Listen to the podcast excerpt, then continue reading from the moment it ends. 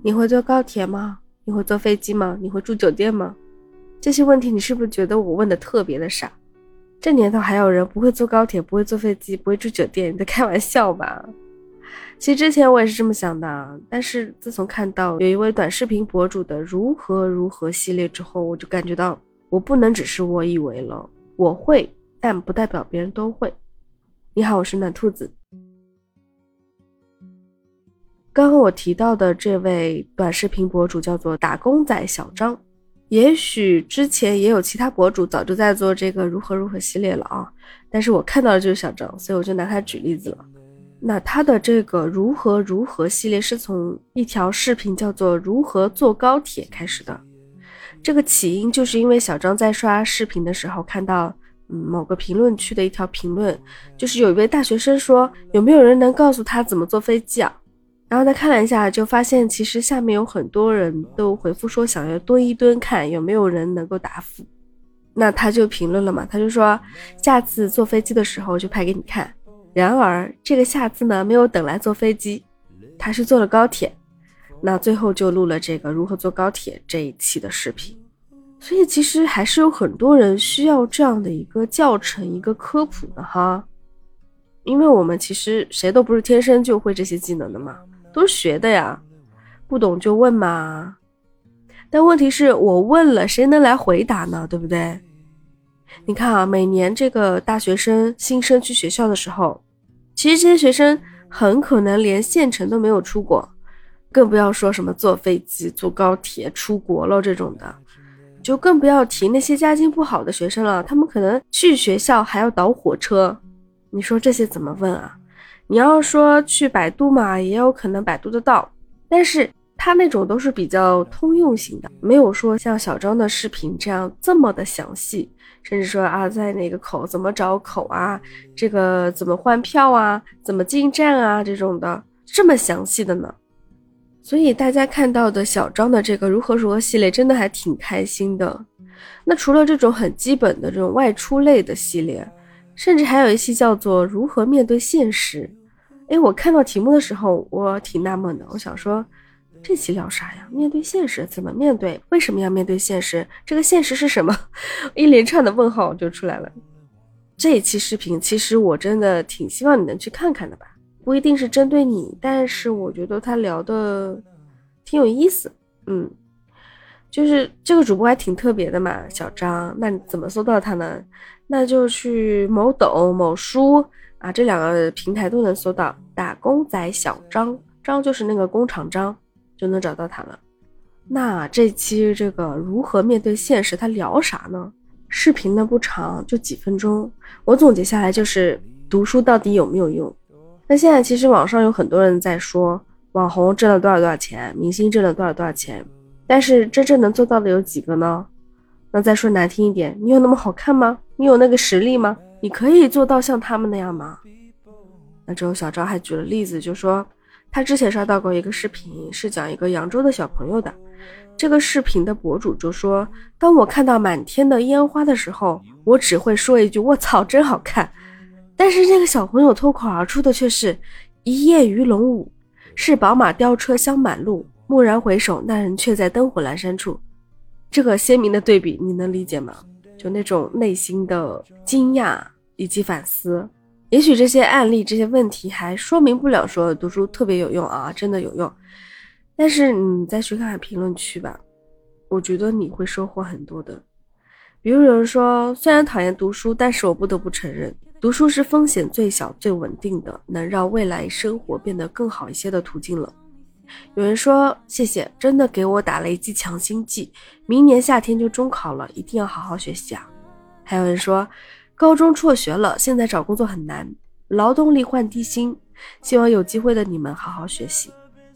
大家都在反思，大家其实都看出来了，都能够从小张的视频当中看到一些读书的希望，读书能够给我们带来的改变。也许不只是生活上的，还有我们本身个人成长的这方面的提升。哎呀，那你是不是以为这个小张是个大博主呢？啊，这么多粉丝这个评论他的这个视频，长得很漂亮，是不是？那其实他早期也就是一个几千粉丝的小博主了，但现在已经两百粉丝喽，而且他很接地气的，他没有团队，没有助理，所有的视频都是他自己拍的，自己剪辑的，他也很普通，但是喜欢他的粉丝们也是普通人啦。大家关注他的如何如何系列，因为真的很有用啊，谁还没有个不会的东西了，是不是？你看我就很平庸啊，我也不是天生就会说话的呀，也没有很高的智商啊。那我还不会坐飞机，我不会打麻将，我还有很多不会的东西啊！我就是这么的平凡，对吧？但是我接受我的平凡，我的平庸。罗翔老师说，看清楚自己的平庸，接受自己的平庸，也是一件很了不起的认知。那么，平庸的定义是什么呢？有位原来的人大附中的语文老师叫申怡，他说，平庸的定义。不是因为你在这个社会上因为钱少、因为地位低、因为工作不起眼而平庸，而是你自己就把你自己身上的所有光环都抹去了。其实我们生活中就有很多普通的人在做着一些不普通的事情，就比如说在江西肿瘤医院的边上，有一对夫妻，他们从二零零三年就开始设了很多个煤炉，放在那个医院边上嘛，就为了提供给一些患者家属炒菜用。那他们每做一道菜只收费一块钱，这对夫妻说：“哎呀，他们太辛苦了，亲人得病已经很不容易了，所以我们就让他吃到一顿家里味道热乎的饭。”那你说他们普通吗？普通的呀。你说他们平庸吗？也许不平庸吧，甚至他们可能是伟大的。所以，我们不能接受自己的平庸，可能是对平庸、伟大这些。还有对生活中的贫穷啊、富贵啊这些东西，在我们内心的定义就是模糊的，也可能是错误的。然后我又想到，我前几个月认识的一个比较成功的一位先生哈。当时呢，我是刚进一家店，他呢坐在店里跟一位中医姐姐聊天，姐姐很客气，因为我之前就跟姐姐认识嘛，她就帮我们两个人互相介绍。当时对方也蛮客气的，哎，我当时还觉得说蛮接地气的啊，那对方还蛮成功的，我就觉得哎，这个人还不错。但是谁知道在后来啊，就听说他的一些行为哦，就是这个中医姐姐治好了他父亲的病，甚至是很难治很难治，差点要进 ICU 的那种病，但是至今他们没有结算过任何的药费，一分钱都没有。有说过要结，他们说哎不会拖欠的，等到时候再给你结，人家不差这个钱的，说实话。但是说出这种话就让人觉得不是很那啥，对吧？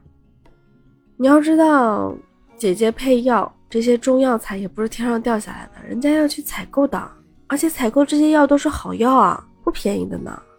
你说不给药钱也就算了，姐姐就当是喂狗了啊？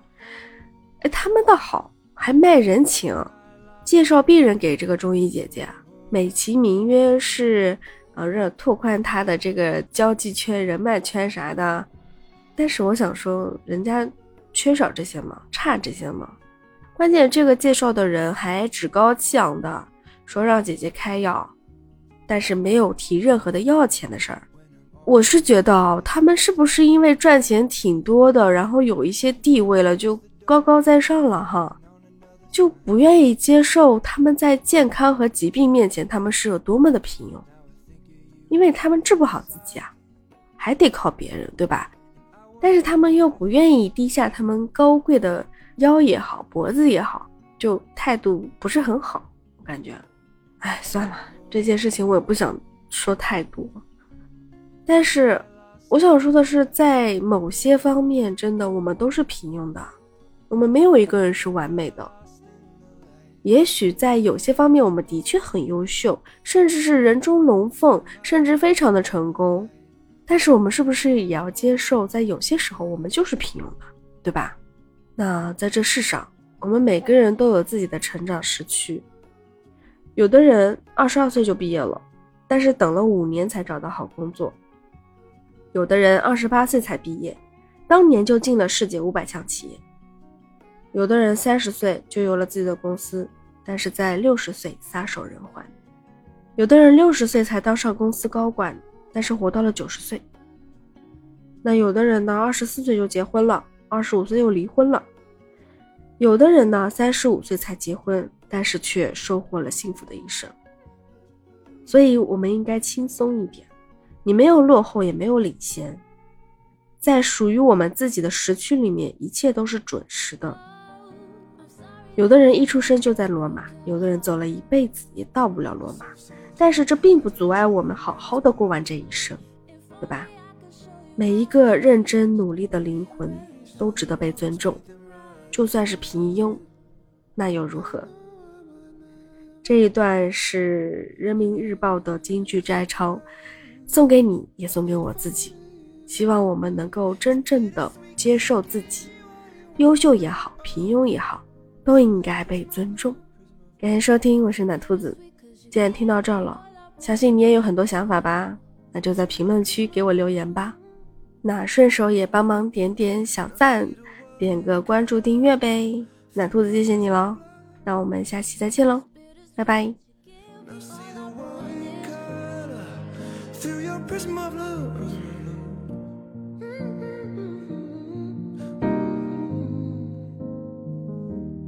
Prism of love